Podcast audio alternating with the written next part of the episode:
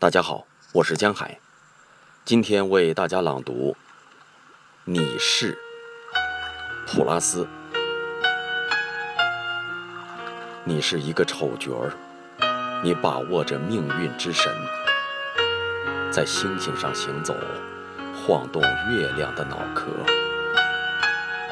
脸腮似鱼，一个通用的器官，在嘟嘟的声响中毁灭了。线轴般的裹住自己，猫头鹰一样被网在黑暗之中，沉默着，像六月四日白痴节的萝卜。哦，高高的升起来了，我的小面包。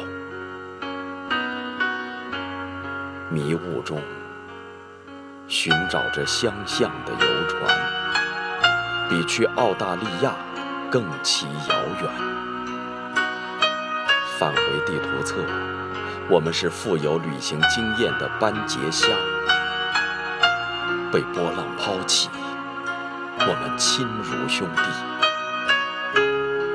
像岩缸里的西非，一只蛮梨鱼篓，装满涟漪，激动的像一颗墨西哥蚕豆。对。正如挖到一口井的源头，一个清晰的回忆